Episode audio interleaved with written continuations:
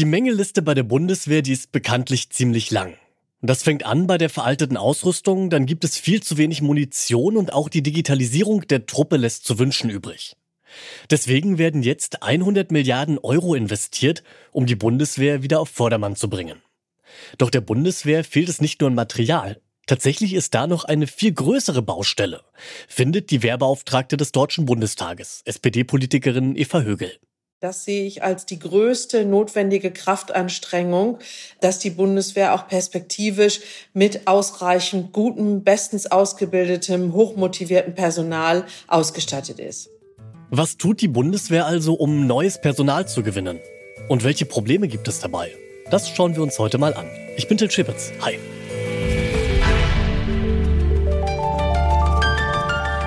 Zurück zum Thema.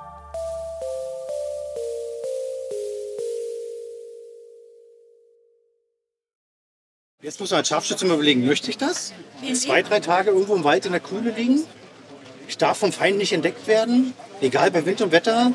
Toilette gehen wird schwierig. Muss ich alles irgendwie so, äh, na? Will man nicht in Details reingehen, ja? Weil ich soll ja vom Feind nicht entdeckt werden. Okay? Man mal wissen, ob man das möchte. Wir reden hier nicht von heute 25 Grad Sonnenschein, sondern wir reden von 5 Grad und im Herbst. Und es regnet und es stürmt. Das sagt ein Rekruter der Bundeswehr hier im Gespräch mit der 15-jährigen Lilly, die sich über die Laufbahn als Scharfschützin informiert hat. Das war beim Tag der Bundeswehr Mitte Juni. Vor Ort waren da auch meine Kolleginnen Charlotte Thielmann und Johanna Voss. Also meistens kommen die Leute dann zu uns ins Büro. Das hier ist ja nur so eine personalwerbliche Maßnahme. Und äh, dann stellen die sich ja meistens vor. Und dann weiß ich ja schon im Kopf aufgrund meiner Erfahrung, dass ich schon ein paar Tage bei der Bundeswehr bin, wo sie reinpasst. Oder was sie machen möchte. Und dann muss man halt gucken, Passt das zu ihr, passt das nicht zu ihr? Ja, sie sah jetzt nicht aus wie eine Scharfschützin. Trotz solcher personalwerblicher Maßnahmen geht die Zahl der Soldatinnen und Soldaten weiter zurück. Momentan beträgt die Truppenstärke der Bundeswehr etwas mehr als 180.000. Bis 2031 soll sie aber auf mehr als 203.000 Soldatinnen und Soldaten ansteigen. So das Ziel der Bundesregierung. Dass dieses Ziel in den nächsten Jahren tatsächlich erreicht werden kann, das hält sogar die Wehrbeauftragte des Deutschen Bundestags, Eva Högel, für unrealistisch. Viele Soldatinnen und Soldaten brechen die begonnene Ausbildung nämlich vorzeitig ab. Und es bewerben sich einfach immer weniger Menschen.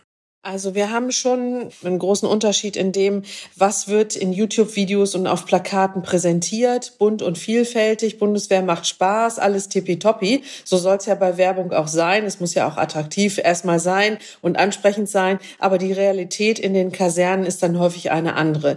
Die Rahmenbedingungen sind wirklich zum Teil sehr erschwert. Zu wenig Gerät, zu wenig persönliche Ausrüstung.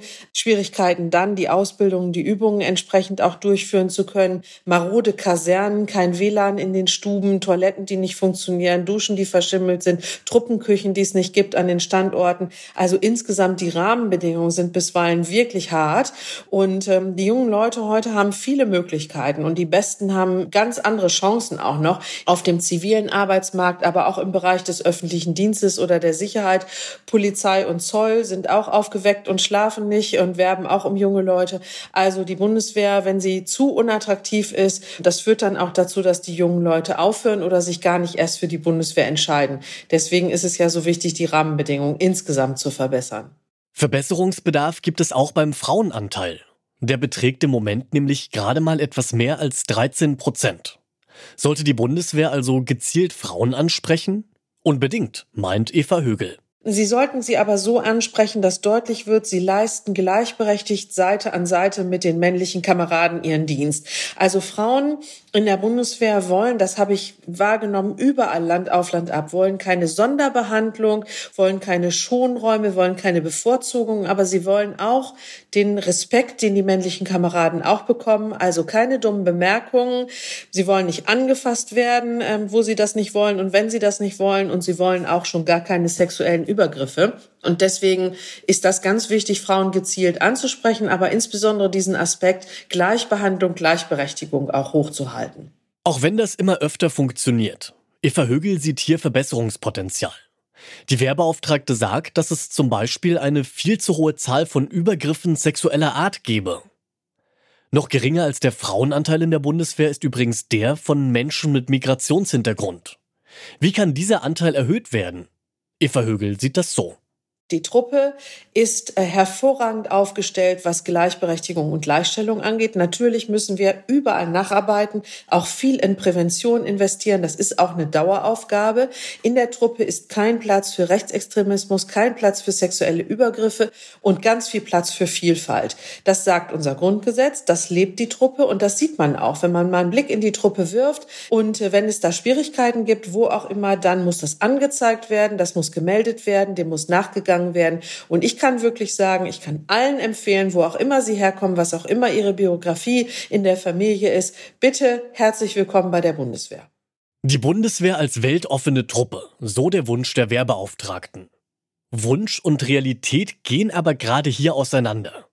Wir haben ja eben schon den Recruiter beim Tag der Bundeswehr kennengelernt. Meine Kolleginnen Charlotte und Joanna haben ihn auch gefragt, wie würde er reagieren, wenn sich bei ihm eine Person über eine Laufbahn bei der Bundeswehr informiert, die zum Beispiel offen das T-Shirt einer Rechtsrockband trägt. Also wir haben gewisse Dinge, die wir melden müssen, wenn gewisse Kleidungsstile oder gewisse Tattoos auftauchen, ähm, dann melden wir das. Ähm, was dann das Karrierecenter, unser militärischer Dienst oder militärischer Nachrichtendienst daraus macht, keine Ahnung. Davon abraten, dass so eine Person zur Bundeswehr geht, würde der Recruiter aber nicht. Nein, ich würde ihm vielleicht sagen, pass mal auf, äh, so ein T-Shirt ist vielleicht jetzt nicht so vorteilhaft. Zum Einstellungsgespräch soll er sowas schon mal gar nicht anhaben. Dass man dann nicht in irgendeine Schublade gesteckt wird. Oder? Aber ich kenne mich da auch nicht aus. Ich weiß auch nicht, welches T-Shirt und welche Klamottenmarke erlaubt ist und nicht erlaubt ist. Kennen Sie sich damit aus?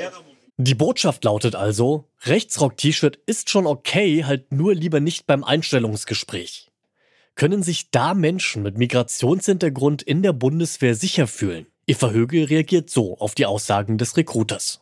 Das haben Sie als Antwort von einem Recruiter gehört. Ich bin jetzt gerade mal entsetzt. Erstens müssen die im Karrierecenter sofort erkennen, wenn jemand einschlägige, jedenfalls nicht unbedingt auf äh, ähm, darauf hinweist, dass die Werte unseres Grundgesetzes konsequent vertreten werden, Dinge am Körper hat, trägt oder äußert, dass die sofort klar gemacht wird, dass die für die Bundeswehr nicht in Betracht kommen, ja, und nicht die Empfehlung, das beim Vorstellungsgespräch nicht zu tragen. Das ist ja absurd. Solche Personen haben in der Bundeswehr nicht zu suchen. Und zwar aus folgendem Grund. Es geht nicht nur darum, die Werte des Grundgesetzes zu akzeptieren, sondern Soldatinnen und Soldaten müssen die Werte des Grundgesetzes jeden Tag von morgens bis abends vertreten, aktiv vertreten. Sie stehen für diese Werte ein.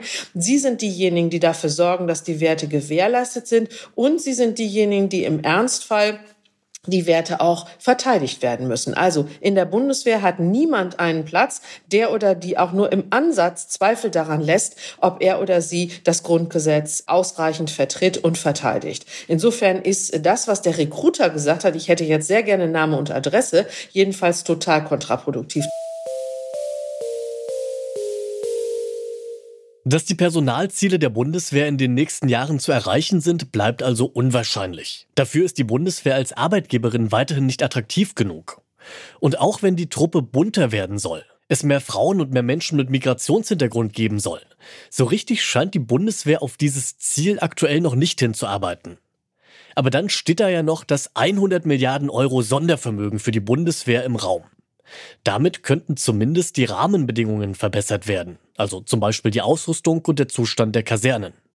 Aber das allein wird nicht ausreichen, um aus der Bundeswehr wirklich eine inklusive Truppe zu machen. Soweit. An dieser Folge mitgearbeitet haben Johanna Voss, Leonie Albrecht, Charlotte Thielmann, Johanna Mohr und Lars Fein. Die Audioproduktion hat Tim Schmutzler übernommen, Chef vom Dienst war Oliver Haupt und ich bin Til Schewitz. Bis zum nächsten Mal. Ciao. Zurück zum Thema vom Podcast Radio Detektor FM.